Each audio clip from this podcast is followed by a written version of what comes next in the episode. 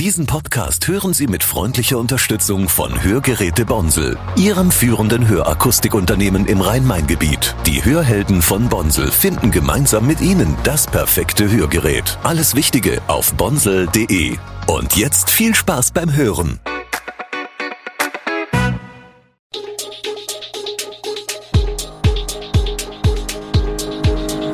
Gude, unser morgendliches News Update. Das Wichtigste aus Südhessen für Sie im Überblick. Guten Morgen aus Darmstadt an diesem 21. Dezember. Eintracht Frankfurt siegt zum Jahresabschluss. Im Darmstädter Haushalt soll im Bereich Verkehr gekürzt werden. Und in Pfungstadt ist wegen des Hessentags ein Nachtragshaushalt beschlossen worden. Das und mehr gibt es heute für Sie im Podcast. Für die Konsolidierung des Darmstädter Haushalts sollen im Bereich Verkehr Kürzungen in der Größenordnung von rund 3,5 Millionen Euro vorgenommen werden. Die Einführung des Nahverkehrskonzepts 2.0 soll laut Verkehrsdezernent Paul Wandrey um mindestens ein Jahr auf Dezember 2025 verschoben werden. 1,4 Millionen Euro an Einsparung wird das bringen. Ursprünglich sollte schon in diesem Jahr die Linie 1 Eberstadt über den Hauptbahnhof mit Kranichstein verbinden und die Linie 10 Ahalgen und Griesheim, womit Ahalgen eine Direktverbindung zum Hauptbahnhof erhielte. 500.000 Euro spart die Stadt, wenn sie ihren Anteil am Betrieb des Heinerliners einstellt. Das Nahmobilitätsprojekt wird zum größten Teil von Bund und Land gefördert. Die Förderung läuft Ende 2024 aus. Die Verkleinerung des Vorlaufverkehrs im Neubaugebiet Ludwigshöhviertel bringt 175.000 Euro. Der Verzicht auf den Ausbau der digitalen Verkehrssteuerung, der Analytics Plus, spart sogar 220.000 Euro ein. Wir bleiben beim Thema Geld. Der Hessentag hat ein großes Loch in der Pfungstädter Stadtkasse hinterlassen. Nun hat die Stadtverordnetenversammlung in ihrer letzten Sitzung in diesem Jahr einen Nachtragshaushalt für das Jahr 2023 bewilligt allerdings nur mit Zähneknirschen.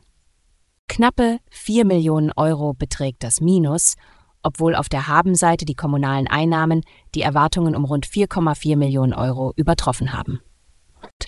Ohne den Hessentag hätte die Stadt den besten Überschuss seit über zehn Jahren eingefahren, ärgerte sich Ralf Krier von den Freien Wählern. Er monierte zudem, dass die Fördermöglichkeiten, die für die Ausrichterstädte mit dem Hessentag einhergehen, kaum ausgeschöpft worden sein. Die Frage nach den Verantwortlichkeiten für das Defizit wurde während der Sitzung immer wieder aufgeworfen. Uneinigkeit herrschte darüber, inwiefern das Parlament an dem finanziellen Fiasko Hessentag beteiligt war. John Kraft UBP forderte die Anwesenden auf, sich in Demut zu üben. Sowohl die Zusage für den Hessentag als auch die Genehmigung zusätzlicher finanzieller Mittel seien keinesfalls alternativlos gewesen. Auch das Parlament hätte es verbockt, so Kraft. 2018 kamen bei einem Flugzeugabsturz in Bensheim der 32-jährige Pilot und die 18 Jahre alte Elisabeth, genannt Ellie, Mickenbecker ums Leben. Sie war die Schwester der Mickenbecker-Zwillinge, die als The Real Life Guys auf YouTube bekannt wurden. Fünf Jahre nach der Tragödie liegt nun der Untersuchungsbericht vor. Dieser wirft kein gutes Licht auf den Piloten. Der Flugunfall sei auf eine unkontrollierte Fluglage zurückzuführen, die der Pilot nicht beenden konnte, so die Schlussfolgerung des Berichts. Beigetragen haben die geringe Flugerfahrung des Piloten und der Flug mit regennassen Tragflächen in einer geringen Flughöhe. Es herrschten Sichtflugbedingungen an dem Tag, aber es gab vereinzelt Regen. Es hätte dem Pilot bewusst sein müssen, dass Regen eine Verschlechterung der Flugeigenschaften bedingt, so der Bericht. Johannes Mickenbecker wollte sich nicht zu dem Bericht äußern. Neben seiner Schwester Ellie verlor Johannes 2021 seinen Zwillingsbruder Philipp. Er starb an Krebs. Unschönes aus Rüsselsheim. In der Nacht auf Dienstag hatten Unbekannte insgesamt sechs Einsatzfahrzeuge der Rettungskräfte des Malteser Hilfsdienstes in Rüsselsheim beschmiert. Drei der Wagen standen auf dem Parkplatz gegenüber, zwei in einem Zelt an der Wache und einer unweit davon berichtet der Leiter der Rettungswache, Youssef Ouali. Auch das Zelt unweit der Container, in dem das Team untergebracht ist, wurde beschmiert, nicht mit irgendwelchen Tags von Sprayern, sondern mit dem Kürzel PKK. Laut Youssef Ouali seien verbale Bedrohungen und Beschimpfungen gegenüber dem Rettungsdienst leider keine Seltenheit. Im April dieses Jahres suchte ein Mann die Rettungswache an der Großsporthalle auf und bedrohte zwei Malteser-Mitarbeiter. Bei dem Vorfall seien sogar Todesdrohungen ausgesprochen worden. Bei dem damals Tatverdächtigen handele es sich um einen 46 Jahre alten Mann mit kurdischem Hintergrund aus Rüsselsheim, erklärte Bernd Hochstetter, Pressesprecher der Polizei Südhessen. Ob die beiden Taten in Zusammenhang stehen, wird nach Angaben der Polizei nun geprüft. Mit einem ganz späten Doppelpack hat Eintracht Frankfurt einen versöhnlichen Abschied in die Winterpause der Fußball-Bundesliga geschafft. Aurelio Buta und Robin Koch sorgten mit ihren Treffern in der Nachspielzeit für das schmeichelhafte 2 zu 1 gegen Borussia Mönchengladbach und verhinderten einen erneuten Rückschlag für die Hessen im Kampf um die Europapokalplätze.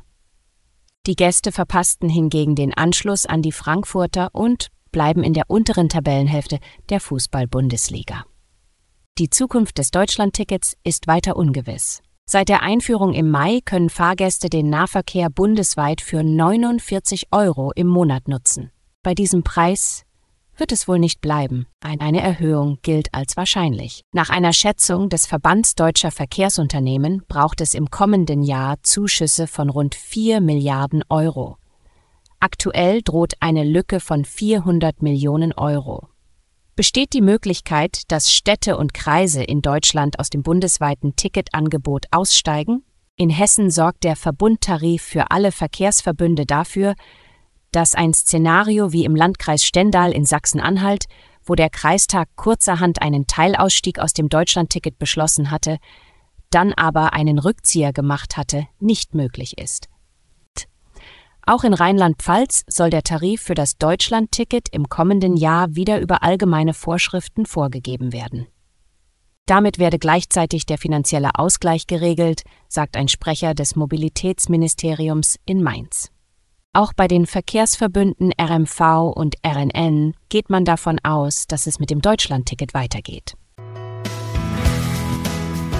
Gute Südhessen ist eine Produktion der VAM von Allgemeiner Zeitung, Wiesbadener Kurier, Echo Online und Mittelhessen.de. Redaktion und Produktion die NewsmanagerInnen der VAM. Ihr erreicht uns per Mail an audio.vam.de.